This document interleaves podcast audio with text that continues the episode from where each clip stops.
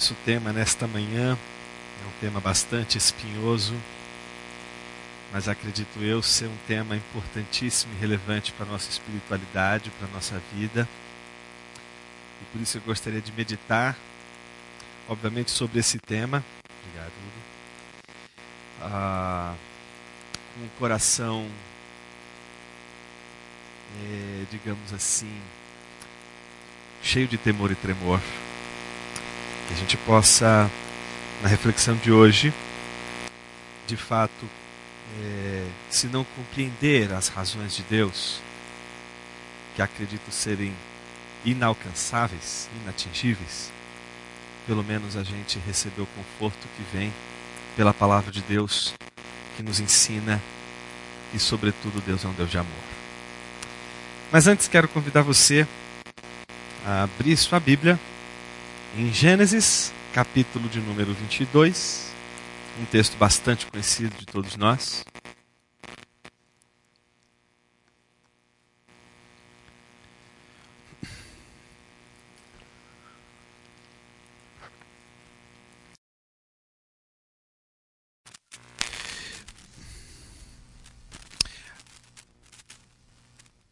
A partir do versículo 1. Passado algum tempo, Deus pôs Abraão à prova, dizendo-lhe: Abraão, ele respondeu: Eis-me aqui. Então disse Deus: Tome seu filho, seu único filho, Isaque, a quem você ama, e vá para a região de Moriá. Sacrifique-o como holocausto num dos montes que lhe indicarei. Na manhã seguinte, Abraão levantou-se e preparou o seu jumento. Levou consigo dois de seus servos e Isaque, seu filho. Depois de cortar a lenha para o holocausto, partiu em direção ao lugar que Deus lhe havia indicado. No terceiro dia de viagem, Abraão olhou e viu o lugar ao longe. Disse ele a seus servos: Fiquem aqui com o jumento, enquanto eu e o rapaz, vamos até lá. Depois de adorarmos, voltaremos. Abraão pegou a lenha para o holocausto e a colocou nos ombros de seu filho Isaque. E ele mesmo levou as brasas para o fogo e a faca. E caminhando os dois juntos, Isaac disse a seu pai Abraão: Meu pai. Sim, meu filho, respondeu Abraão. Isaac perguntou: As brasas e a lenha estão aqui. Mas onde está o cordeiro para o holocausto? Respondeu Abraão: Deus mesmo há de prover o cordeiro para o holocausto, meu filho. E os dois continuaram a caminhar juntos. Quando chegaram ao lugar que Deus lhe havia indicado, Abraão construiu um altar e sobre ele arrumou a lenha. Então, estendeu a mão e pegou a faca para sacrificar seu filho.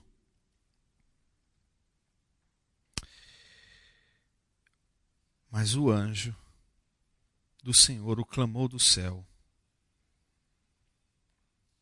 Abraão, Abraão, eis-me aqui, respondeu ele. Não toque no rapaz, disse o anjo. Não lhe faça nada. Agora sei que você teme a Deus, porque não me negou seu filho, o seu único filho. Senhor Deus, nos ajude nessa manhã a meditarmos em tua palavra e a partir dela encontrarmos a profundidade que a gente precisa para viver. Eis-nos aqui para entender e compreender o que o Senhor quer nos comunicar e nos falar, revelar, iluminar nossa mente, desvendar os nossos olhos para que a gente contemple as maravilhas da tua palavra. Assim oramos. Amém.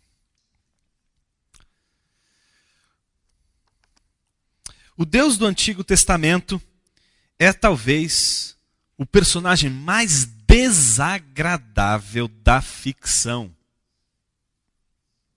Ciumento e com orgulho, controlador, mesquinho, injusto e intransigente, genocida étnico e vingativo, sedento de sangue, perseguidor, misógino, homofóbico, racista, infanticida, filicida, pestilento, megalomaníaco, sadomasoquista, malévolo. Esse é o retrato que Richard Dawkins, no livro Deus, um delírio, pintou sobre o Deus da Bíblia. O Deus da Bíblia é um Deus, é um ser arrogante, fechado em si mesmo, louco por sangue, é? e que não consegue enxergar coisa que seja mais maravilhosa do que ele mesmo. Que exige, portanto, que todos os seguidores o adorem, o louvem, o encham de glórias, que glorifiquem a ele o tempo todo. Por isso ele é um ser extremamente arrogante, orgulhoso, vaidoso. Porque ele quer a glória só para ele. E em nome dessa glória, ele humilha os outros deuses e se compara superior a todos os outros deuses. Mas ele é um Deus arrogante. Esse é o retrato que o Dawkins apresenta nesse livro Deus um Delírio. Talvez esse retrato seja o retrato de muitas pessoas que convivem com você. Retrato de pessoas que constroem essa imagem de Deus. E que a gente convive, que a gente vive, e a gente lida com essas pessoas, são amigos, são parentes em alguns casos são filhos, em outros casos são pais, em, outro, em outros casos são esposos. Mas enfim, há também a possibilidade de pensarmos exatamente assim acerca de Deus, mas apenas em nosso coração. Frequentamos a igreja todos os domingos, mas aqui dentro do nosso coração, o retrato que a gente constrói de Deus é exatamente assim. Anselmo, quando escreveu um tratado chamado Proslogium, que era um tratado em que ele tentava apresentar um argumento que mostrasse a plausibilidade da existência de Deus, ele apresentou esse argumento para os seminaristas. Gente que está envolvida com teologia e que está envolvida com sacerdócio, que está envolvida com pensamento cristão, com a fé. Só que ele olhou para aquele bando de seminaristas e percebeu que eles entoavam cânticos, que eles faziam as suas preces, que eles faziam, faziam, seguiam a risca a liturgia. Entretanto, o coração deles estava repleto, tomado, angustiado de dúvidas acerca de Deus. Tanto é que o Proslogion abre com aquele famoso salmo que diz que o diz o louco em seu coração não há Deus. Não é que o louco diz com a boca não há Deus, porque nenhum seminarista seria tão louco de fazer isso naquela época. O ponto não era dizer com a boca não há Deus, o ponto que o salmo levanta é que diz o louco em seu coração não há Deus. E ele percebia que a convicção de muitos daqueles seminaristas em relação a Deus estava abalada. E ele precisava apresentar argumentos que favorecessem, no mínimo, a plausibilidade da existência de Deus para que eles pudessem recuperar a fé perdida. Ou seja, nós não estamos falando hoje de uma representação, de um imaginário do qual estamos completamente blindados. Basta um sofrimento que você não consegue explicar, diante de um contexto em que você tem permanecido fiel à palavra de Deus. E estes questionamentos, junto com esse imaginário de um Deus torturante, de um Deus que parece, é, é, é como disse S. Lewis no, naquele é, Anatomia da Dor, o sádico cósmico, aquele que parece zombar de todas as nossas mazelas e sofrimentos quando estamos sofrendo num contexto também de questionamentos, onde a nossa fé é extremamente abalada. Portanto, não estamos falando apenas de uma representação de um imaginário que apenas toma a mente de ateus ou neoateístas pouco afeiçoados à religião. Estamos falando do imaginário que nós podemos construir quando nós enfrentamos uma grande prova em nossas vidas. Me parece que o Dawkins e muitos de nós, ao perceberem principalmente que Deus faz tudo para a sua glória e que Ele é o centro de todas as coisas, que Deus é um ser extremamente e demasiadamente arrogante. E de fato é isso. A gente tem as nossas confissões, a gente tem textos bíblicos que nos anunciam que Deus, Ele exige de nós a glorificação, que nós não façamos nenhuma imagem, que nós não adoremos nenhum outro ídolo, que tenhamos apenas Deus diante de nós. É assim que reza os dez mandamentos. Aliás, os dez mandamentos abrem exatamente com essa lei de Deus de que não deveríamos adorar nenhum outro Deus além do verdadeiro e único Deus. E aí a gente pode, num primeiro momento, achar que Dawkins tem razão. Realmente Deus parece ser narcisista. Ele parece se amar, se adorar. Num primeiro momento, a gente poderia ficar até frustrado com isso, mas eu gostaria de, exatamente agora, dizer para você o porquê que isso é tão bom. Porque que é maravilhoso saber que Deus ama a si mesmo. Porque é tão importante para a nossa visão de Deus, bíblica de Deus, para respondermos exatamente essa pergunta, é o Deus da Bíblia cruel? Em primeiro lugar, a gente precisa saber o porquê é tão importante sustentarmos a fé num Deus que ama a si mesmo e não conseguiu encontrar nada que pudesse ser mais amado do que Ele mesmo. Imagine um dia você diante de Deus e Deus dizendo assim, sabe, cara, eu tô, eu estava muito aflito esses dias, muito angustiado. Eu estava desesperado porque minha vida estava sem sentido. Não encontrei nenhum sentido para a vida e estava procurando alguma coisa que pudesse me trazer felicidade, que pudesse preencher o vazio do meu coração. Até que eu encontrei algo que fez sentido para a minha vida. Então eu amo isso com todo o meu coração, com toda a minha alma e com toda a minha força. Na mesma hora você diria: Deus, você pode me dizer o que é isso, por favor? Porque se isso te abençoa tanto, se isso te faz tão feliz, se isso é o sentido da tua vida, é isso que eu quero para mim. Mas a coisa mais maravilhosa que a Bíblia nos mostra é que Deus não conseguiu encontrar nada que pudesse satisfazê-lo mais do que Ele mesmo.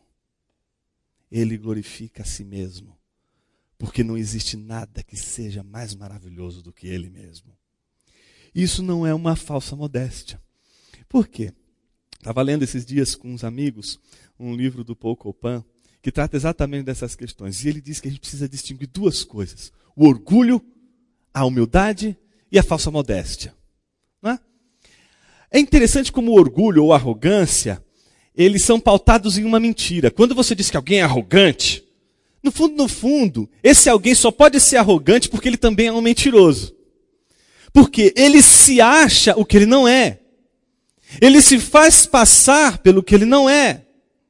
Quando uma pessoa se sente extremamente poderosa e se acha capaz de dominar e governar todas as coisas, inclusive a vida daqueles que estão à sua volta, essa pessoa é arrogante, porque ela não tem esse poder. Ela não pode fazer isso. Ela não tem condições para isso. Ela não é suficientemente capaz, nem legitimamente, nem legitimamente para dominar, controlar a vida de qualquer pessoa.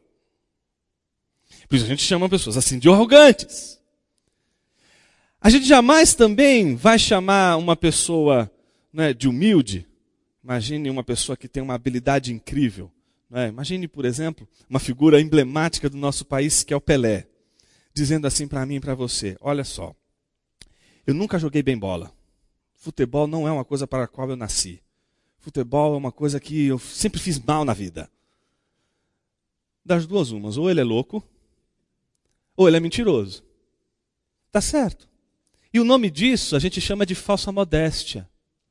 Porque é a incapacidade de alguém reconhecer a verdade.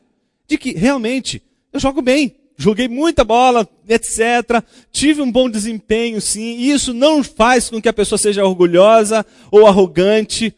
Porque ela é de fato o que ela diz que ela é aquilo que ela faz, aquilo que ela realiza. Então, quando a gente está diante de Deus, a gente não está diante de um ser arrogante. Quando ele diz que ele é a razão da existência de todas as coisas, É porque ele é a razão de ser de todas as coisas. Tudo gira em torno dele. Tudo encontra repouso nele. Tudo faz sentido e só faz sentido em relação a ele. Por isso a idolatria é algo tão nocivo, porque ela rouba de Deus aquilo que traz equilíbrio para toda a realidade à nossa volta. Quando toda a realidade à nossa volta, ela está em relação a algo último que não é Deus, toda essa realidade está em desequilíbrio. Porque não existe uma realidade última mais sublime, mais poderosa do que Deus. No entanto, esse é um primeiro argumento que a gente poderia, num primeiro momento, desfazer essa ideia de um Deus arrogante. Mas isso não é suficiente. A gente precisa entender o Deus da Bíblia. E o Deus da Bíblia, preste atenção no que eu vou te dizer, não é o Deus de apenas Gênesis 22. Se você olha Gênesis 22 e vê toda essa situação, ele dizendo a Abraão: Abraão, tome seu filho, seu único filho, Isaac, a quem você ama, e vai para a região de Moriá e sacrifique-o ali como holocausto num dos montes que lhe indicarei. Você pode olhar e dizer assim: esse Deus é cruel. Esse Deus, ele não pode ser um Deus de amor, não pode ser um Deus de misericórdia, não pode ser um Deus de compaixão. Mas se você disser isso apenas olhando para esse texto, o seu Deus é Deus apenas de Gênesis 22. E aí toda a representação que você vai construir de Deus pode ser uma construção muito equivocada. Há uns 10 anos atrás, na, no Teatro Municipal de São Paulo, é, teve lá uma programação daquela famosa é, ópera do Richard Wagner, Lohengrin. Minha esposa nunca tinha assistido uma ópera. E eu falei para você, vai comigo então, a gente vai assistir essa ópera juntos. Mais de três horas de duração. Ela não sabia, obviamente. Mas a gente foi juntos para essa, essa ópera, assistir essa ópera. Quando a gente chegou, fiz questão de chegar com ela bem cedo, eu disse assim, Ju, você está vendo ali a coxia? Estou vendo. Está vendo ali os instrumentos, etc? Estou vendo. Está vendo aquele órgão ali? Nossa, tem um órgão. É. Gigante, né? Gigante. Presta atenção nele. Primeiro ato, uma hora e meia. E nada de aparecer o órgão. Aí teve um intervalo, a gente foi, tomou um café, foi para o segundo ato. Uma hora e quarenta, nada do órgão. Foi para o intervalo, volta do café. Aí é o clímax. Aparece o órgão. É o casamento de Lohengrin com Elsa. É aquela famosa frase que, musical que, que as noivas adoram é, é, como marcha nupcial, né? Se elas soubessem em que contexto se passa essa marcha, talvez elas não, querer, não queressem colocá-la no casamento, porque é exatamente depois que toca essa marcha que Lohengrin, que é o noivo de Elsa, mata cinco convidados e larga ela no altar. Mas o que é curioso, o órgão entra em cena exatamente no casamento. Na hora em que as damas vão cantar exatamente essa melodia. Elas vão cantar exatamente isso. Mas o órgão vai fazer apenas um pedal. Sabe o que é um pedal? Quatro acordes. Hum, hum, hum. Acabou. O órgão só aparece nessa hora para fazer quatro acordes. O Wagner é louco. Não, não é louco. Ele é um gênio. É um gênio da sinfonia. Porque se você pegar aqueles quatro acordes simples, com três notinhas você faz aquilo ali. Simples. Isolado. Longe de todos os instrumentos sem as cordas, sem os metais, sem a percussão, sem o coro, com as vozes divididas, com todas aquelas miríades de instrumentos ali reunidos, vai ficar muito esquisito, vai ficar paupérrimo, vai ficar uma, uma representação não é legal, não é, não é interessante. Porque aquele órgão, daquele jeito, com aquelas quatro acordes, que é lindo, que é maravilhoso, só é lindo e maravilhoso, naquele contexto onde todos os instrumentos, com todas aquelas vozes, estão sendo entoados e cantados. Assim é o Deus da Bíblia. Você pode pegar uma passagem bíblica, um trechinho de uma passagem bíblica, e simplesmente analisar esse texto isoladamente. Provavelmente o som vai ser estranho. Provavelmente é como a pintura de um quadro. Você pega o cinza, é só o cinza. Mas o cinza, junto com todas as outras cores, compõe a obra de arte. O problema é que se você pegar aquele pontinho da Bíblia e analisar ele separado do todo, a imagem que você vai construir de Deus certamente vai ser a mesma imagem equivocada que Richard Dawkins constrói nesse livro. Porque a imagem tirada apenas de textos, como se Deus pudesse ser construído, ou a revelação de Deus pudesse ser construída a partir de recortes que a gente faz da revelação dele biblicamente. Então eu quero convidar você a ouvir a sinfonia de Deus nessa manhã, falando sobre quem Ele é.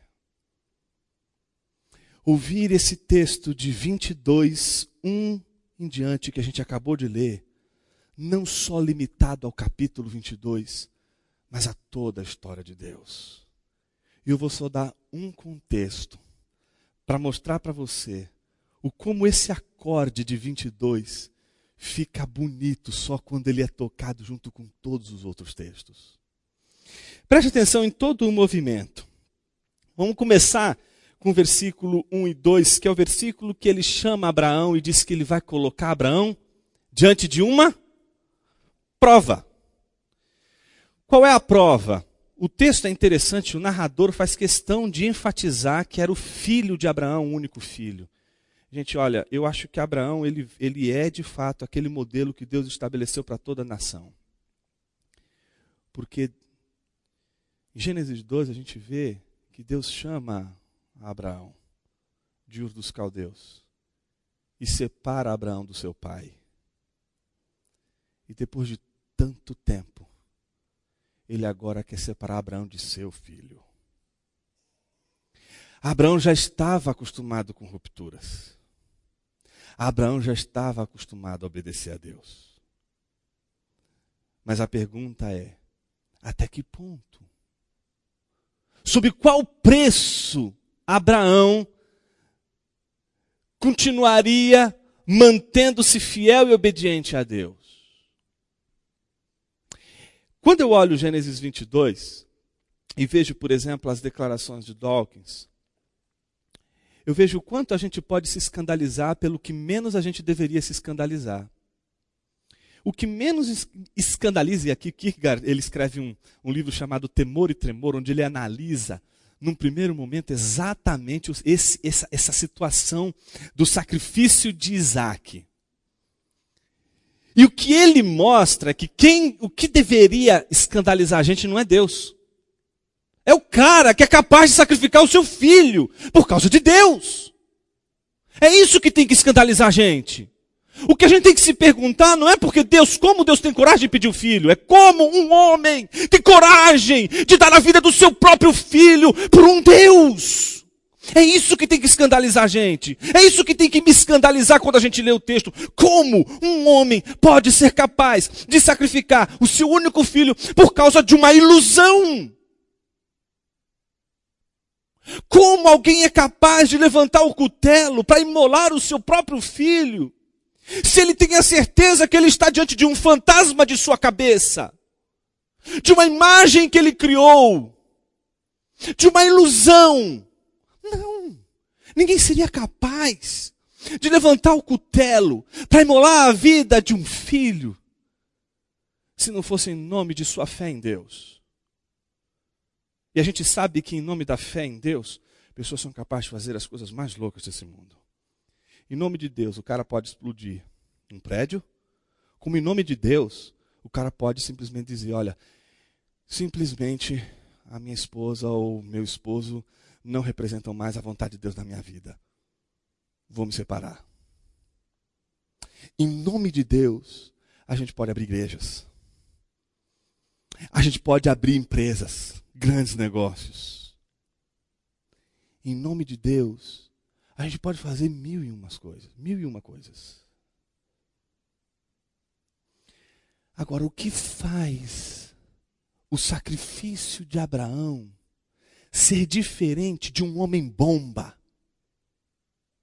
O que faz o sacrifício de Abraão ser absolutamente diferente de qualquer manifestação que a gente poderia facilmente chamar hoje de fundamentalista.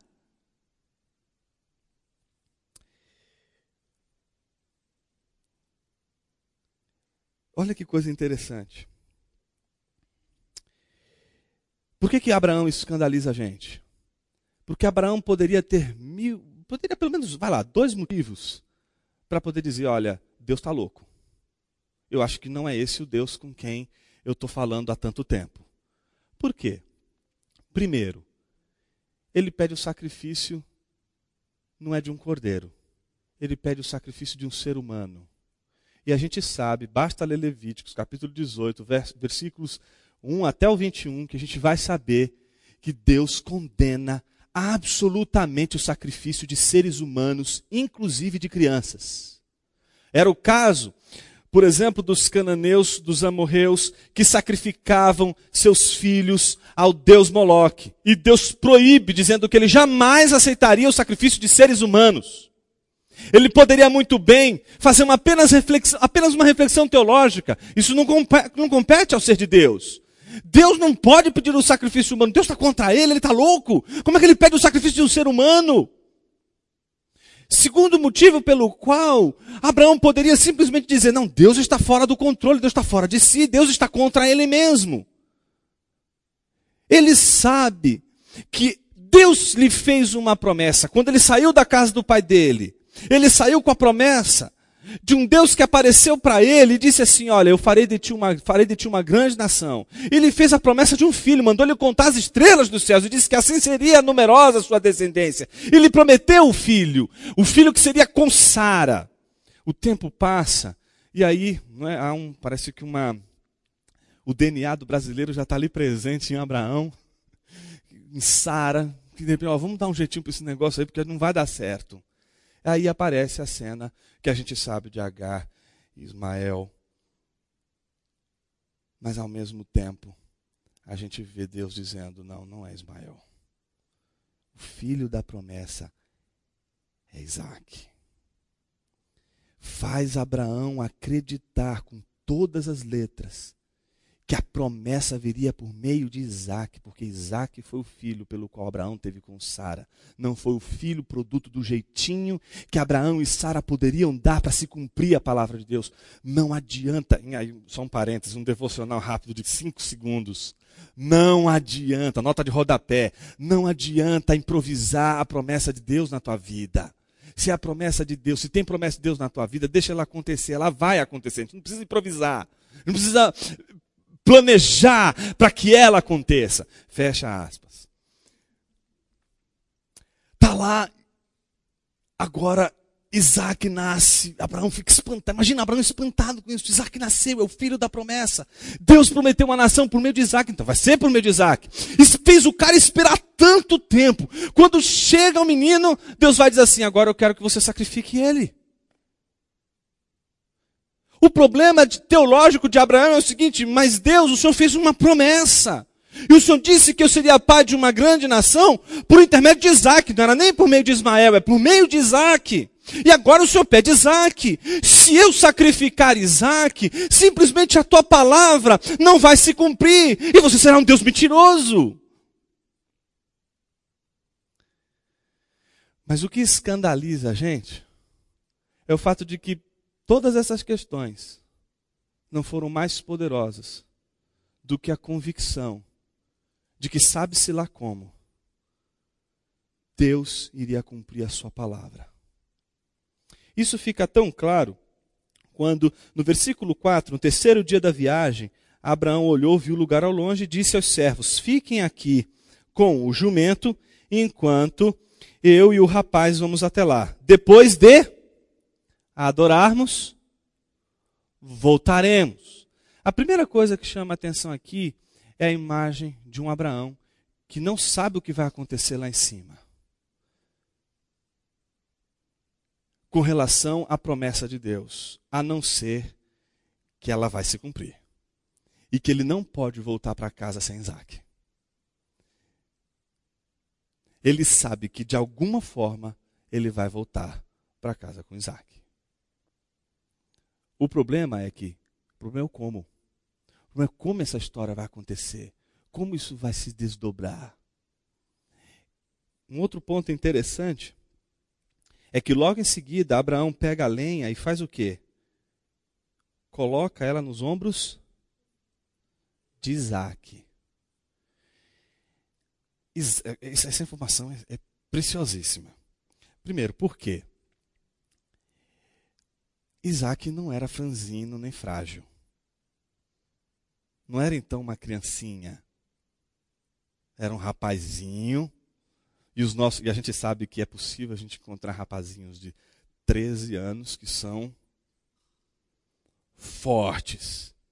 O suficiente para carregar em suas costas a lenha capaz, uma lenha, uma quantidade de lenha possível para torrar ele mesmo. Que eu estou querendo dizer com isso? Que Isaac era forte o suficiente para resistir a seu pai Abraão. Que Isaac poderia segurar as mãos do seu próprio pai de que Isaac poderia ele mesmo ter rejeitado e ter é, fugido daquele lugar e tinha força suficiente para lutar contra o velho Abraão. Entretanto, os dois caminham juntos, o texto bíblico diz. Isaac pergunta e nota que tem todos os elementos para um sacrifício, mas falta o cordeiro. Pergunta ao pai. E a resposta do pai não é outra senão: Deus proverá. O Deus proverá de Abraão é o Deus, é aquela, é aquela convicção de que não se sabe como, mas a palavra de Deus vai ser cumprida. Eu não sei como, ele me pede isso, ele me pede aquilo. Parece que tudo o que ele me pede, tudo o que ele me solicita é contraditório. Coloca em xeque até mesmo ele.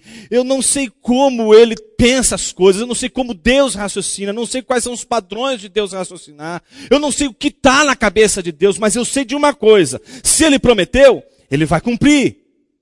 Então me parece que Abraão mostra um dos padrões fundamentais de uma vida de fé, que não é a negação do sofrimento ou a negação da prova, mas a capacidade de, a despeito da prova, a despeito das dificuldades, a despeito do desarranjo, da situação em que parece Deus está contra ele mesmo, ainda assim manter a sua fé em Deus, a sua confiança em Deus.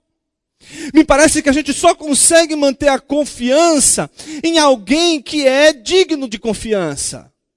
Se a gente é capaz de questionar a Deus, mesmo quando Ele nos pede coisas que são absolutamente esquisitas, é porque no fundo, no fundo, nutrimos uma desconfiança de Deus. E o que me parece bem presente no texto é a imagem de um Abraão extremamente confiante em Deus, mas não me apresenta um Abraão do tipo, tá fácil isso aqui vou encarar agora, vou sacrificar meu filho. Deus mandou, vamos lá. Uma, um Robocop evangélico. Sabe o Robocop evangélico? Aquele cara sem sentimento, não é? Uma espécie de homem vesuviano, Spock da fé cristã, insensível para tudo e para todos, que não sente a dor, não sente a aprovação, consegue subir Moriá cantando. Vai sacrificar o filho e está lá celebrando com alegria, com um sorriso de ponta a ponta, porque vai matar o filho. Não. O Abraão que crê na providência de Deus é o Abraão que sobe o Monte Moriá junto com seu filho, sofrendo. Não existe como vivenciar, não, não há possibilidade de passar por uma prova de Deus sem sofrimento. O interessante é que a prova de Deus, ela nunca é algo que Deus te impõe. O que Dawkins esqueceu nesse texto é que lá no versículo 2, quando o texto diz assim: Então disse Deus: Tome seu filho.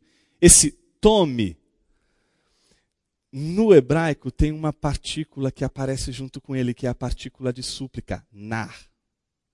Essa partícula de súplica, que não, é difícil da gente traduzir, é o que abranda esse verbo tome.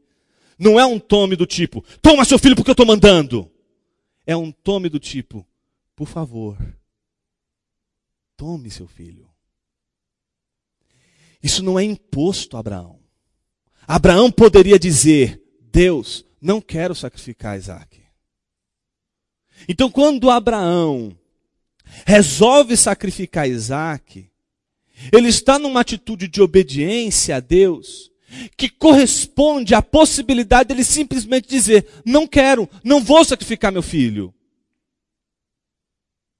O interessante é ver que tudo isso está pressuposto na caminhada de Abraão até o monte, até a hora que eu acho fantástico. Isso, isso é uma coisa que não dá para a gente imaginar. Chega Abraão, Isaac já percebeu que ele é o, o alvo do sacrifício. O que espanta é que não é só Abraão que parece estar entregue a esse movimento de obediência a Deus. Parece que Isaac entrou nessa sinfonia com Deus, nessa harmonia com Deus e parece entrar na mesma sintonia com Abraão, ao ponto de permitir ser amarrado pelo seu próprio pai. Ele não resiste. O narrador faz questão de mostrar que isso pouco, isso não aconteceu. Não há resistência da parte de Isaac. Não há luta da parte de Isaac. Isaac não olha para o pai dele e fica com raiva do pai dele. Isso é para escandalizar. Isso é para fazer a gente ficar como alguém é capaz de tudo isso. E o curioso de toda a história é que depois de amarrado, tendo forças para enfrentar o seu próprio pai, ele não enfrenta. Abraão levanta o cutelo para imolar o seu próprio filho. E a gente sabe que ele estava disposto a tudo isso, porque é o anjo de Deus que o para. O interessante é que a gente fala o tempo todo de sacrifício de Isaac, quando esse sacrifício não aconteceu. Não houve sacrifício. Isaac não foi sacrificado. Um cordeiro foi sacrificado em seu lugar. Mas ainda assim fica um problema para a gente. Por que Deus então fez o que ele fez? Porque o texto conclui dizendo da seguinte maneira: não é? sacrificou, quando ele diz, né? Não toque o rapaz, versículo 12, é, não lhe faça nada, agora sei que você teme a Deus. Ué, mas Deus já não podia saber que ele temia a Deus? Por que, que precisa provar para que ele possa temer? Quais as razões de Deus para provar Abraão? Quais as razões de Deus para provar Jó? Quais as razões de Deus para a aprovação que você está vivendo? Quais as razões que explicam o fato de Deus provar alguém? E parece que isso está desde o Éden, né? Desde o Éden Deus está provando. Provadão. E parece que a aprovação está sempre presente com a gente. Ela está sempre inerente à nossa caminhada com Deus. E a grande pergunta que a gente se faz é por quê? Por que Deus permite a, a, a prova? Por que Ele permite que a gente passe por situações difíceis? Aí volta tudo. Parece que num momento em que as coisas acabam criando para a gente uma imagem de Deus X, as coisas mudam de uma maneira radical. E aí a gente volta a pensar, bom, Deus não sacrificou Isaac, não houve sacrifício, mas Deus continua sendo pelo no mínimo sádico. Como assim? Ele, ele fica, ele precisa saber que, tá me tem, que a gente teme, e aí com requintes de crueldade na hora que vai e, e para. Como assim? A gente precisa ir além. A gente precisa ir a fundo. Porque a gente pode ainda assim sair hoje daqui achando que Deus é um Deus arrogante, que Deus é um Deus que só pensa nele mesmo, que Deus é um Deus, na verdade, um Deus mau.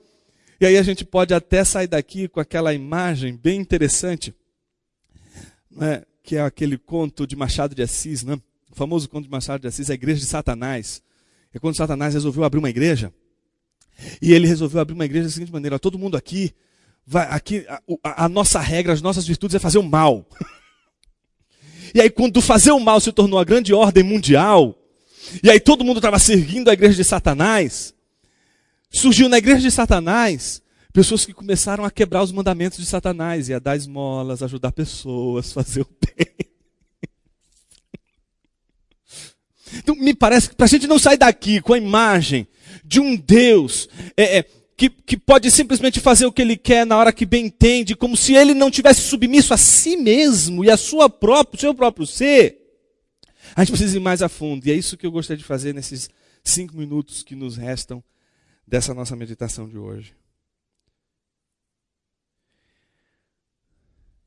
A gente pode analisar apenas o órgão, separadamente, os quatro acordes da ópera Lohengrin, daquele órgão, e ele vai ficar um pouco esquisito. Mas ele sendo analisado, junto com todos os outros instrumentos, ele fica tão lindo. Eu queria que você olhasse novamente para Gênesis 22, colocando um outro, uma outra melodia e um outro acorde e outros instrumentos junto com esse acorde de piano, que são os instrumentos da cruz do sacrifício de Deus lá na cruz. Assim como Isaac carregou nos seus ombros a lenha, Jesus carregou o seu próprio madeiro. E desde que a gente se conhece por gente cristã, a gente sabe que Jesus é Deus.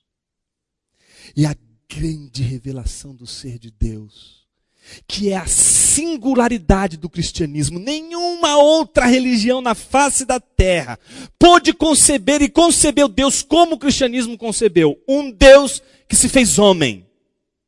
Mas não se fez homem porque ele queria ser homem. É? Como aquela contradição que a gente vê, né? enquanto homens estão querendo ser Deus, Deus estava querendo ser homem. Não é bem isso que acontece. A gente está diante de um Deus que se torna homem com um objetivo.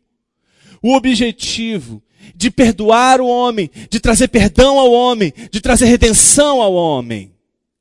Esse Deus cristão jamais poderia ser um Deus egocêntrico, porque ele é trinitário. Ele, na sua natureza, é comunitário. Não existe um único indivíduo olhando para si mesmo. Esse ser é Deus Pai, Filho e Espírito Santo. Vive em comunidade já na sua natureza e essência, com uma unidade que todos nós invejaríamos todos os dias da nossa vida, porque espelhamos isso no corpo de Cristo, mas sequer vivenciamos. Eles três são um. Não apenas temos um Deus comunitário que não pode ser um indivíduo egocêntrico, mas nós temos um Deus que se humilha. Um ser arrogante odiaria a humilhação em qualquer hipótese. Um ser arrogante quer alimentar o louvor público, quer alimentar um olhar extremamente de vitória, de poder, de assombro, de magnitude. Mas a imagem que Jesus nos oferece de Deus é a imagem de um Deus humilhado. É a imagem de um Deus que se submete à cruz, que se submete ao, aos, aos diversos impropérios que os romanos e os soldados e o sinédrio e as pessoas de sua própria religião jogaram em sua cara. Jesus foi vestido com o cuspe dos romanos, foi flagelado pelos romanos, foi espancado pela guarda do sinédrio. Foi-lhe feito uma coroa de espinhos em sua cabeça. Ele foi ferido em seu lado. Foi crucificado do lado de dois bandidos. E você ainda acha que Deus é arrogante?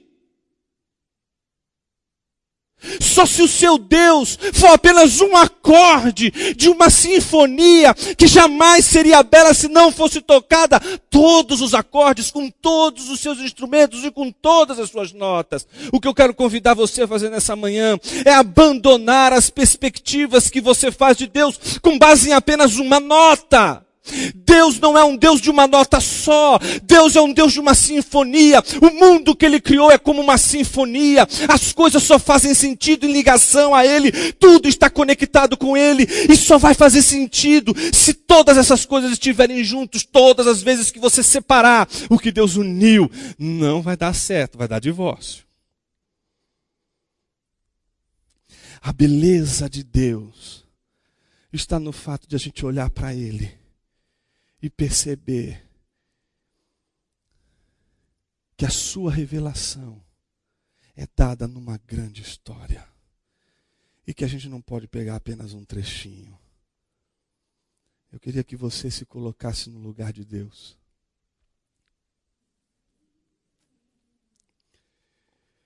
No dia em que Ele pede a Isaac, a, Abraão para que sacrifique a Isaac. Você lembra das palavras de Deus a, a Abraão? Abraão, por favor, toma seu filho. E o narrador faz questão de mostrar ênfase: seu único filho. Deus sabe o que é ter um único filho. Todos vocês são filhos de Deus. Eu, você, todos nós somos filhos de Deus. Mas nenhum de nós é filho de Deus como Jesus é. Jesus é da natureza de Deus, porque Jesus é Deus. Deus olha para Jesus e diz assim, como você quando olha para Jesus: Você é um dos nossos. Por isso a redenção de Jesus é maravilhosa, porque a gente olha para Jesus e diz: Você é um dos nossos. E Deus olha para Jesus e diz: Você é um dos nossos. Nem a ONU conseguiria fazer uma mediação tão maravilhosa como essa. A ONU ensina a gente a fazer mediações com terceiros, com pessoas que estão de fora da realidade. Então, entre a briga, né, entre X e Y, entre um povo X e um povo Y, manda um terceiro, um brasileiro. Aí resolve o problema todo. Tem que ser um terceiro, não tem nada a ver nem com um nem com o outro. A mediação de Deus, ela é feita exatamente porque aquele que é o mediador é tanto o homem como Deus. Ele não pode defender e nem acusar um e nem o outro. Então, quando Deus olha para Jesus, ele vê ele como um único filho. Mas imagina Deus olhando Isaac e vendo que Isaac não segurou a mão de seu pai que Isaac não pegou seu pai, já que você quer me matar, e deu um cuspe na cara do pai e fugiu de lá. Mas ele vê Isaac permitindo que seu pai o amarre para que ele seja imolado e queimado naquele lugar como oferta de sacrifício. Deus imagina Deus vendo tudo isso, sabendo que um dia o filho dele estaria preso a uma lenha amarrado com pregos. E não ia aparecer nenhum anjo para dizer: Para! O único sacrifício humano que Deus aceitou e permitiu foi o sacrifício dele mesmo. É uma coisa tão interessante, né? Eu estava vendo a autobiografia do Gandhi, né, Mahatma Gandhi. Ele diz uma coisa interessante. Não era o sangue de. Presta atenção. Eu poderia aceitar Jesus como mártir. Sua morte na cruz foi um grande exemplo para o mundo.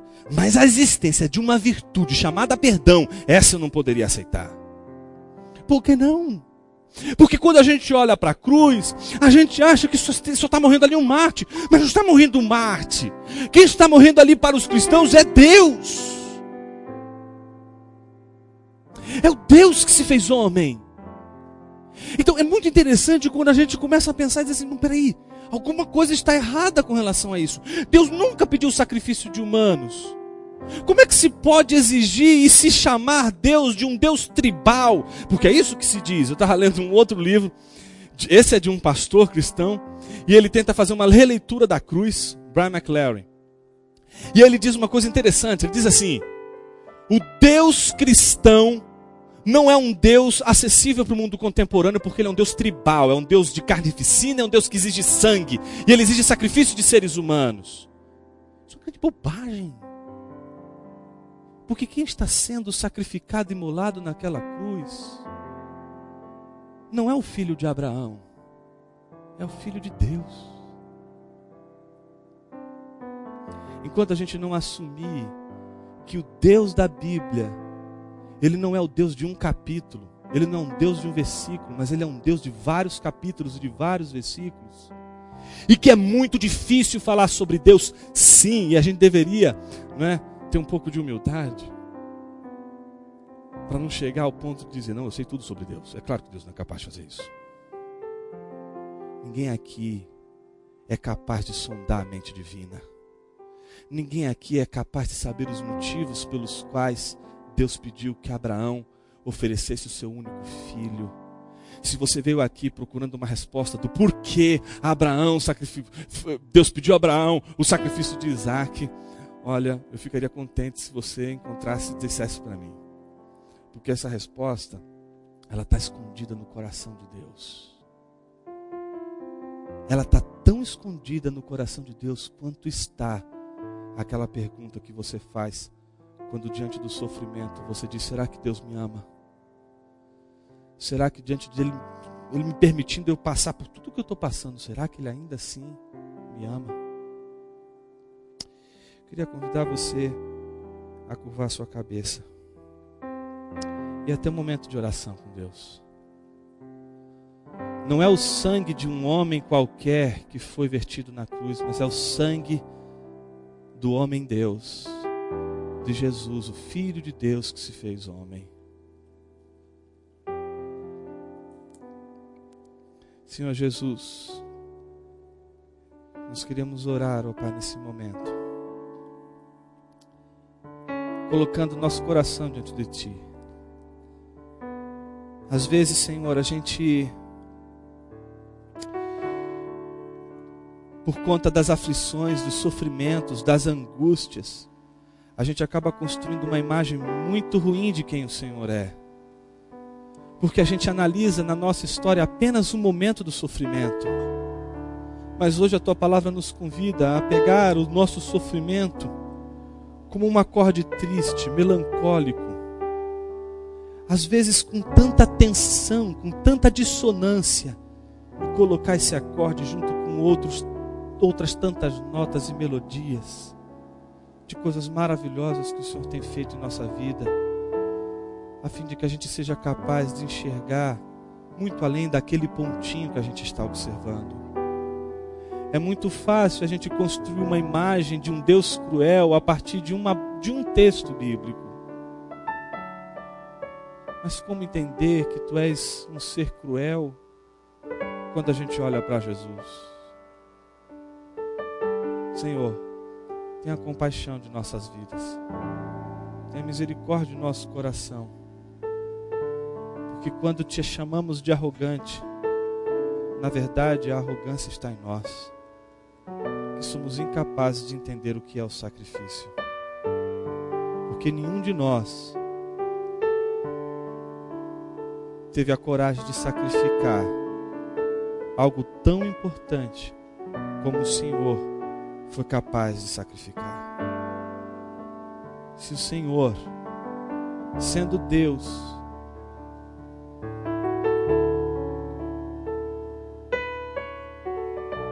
resolveu servir, substituir, morrer em nosso favor e nos perdoar de todos os pecados que cometemos, mesmo nós não sendo a quarta pessoa da Trindade.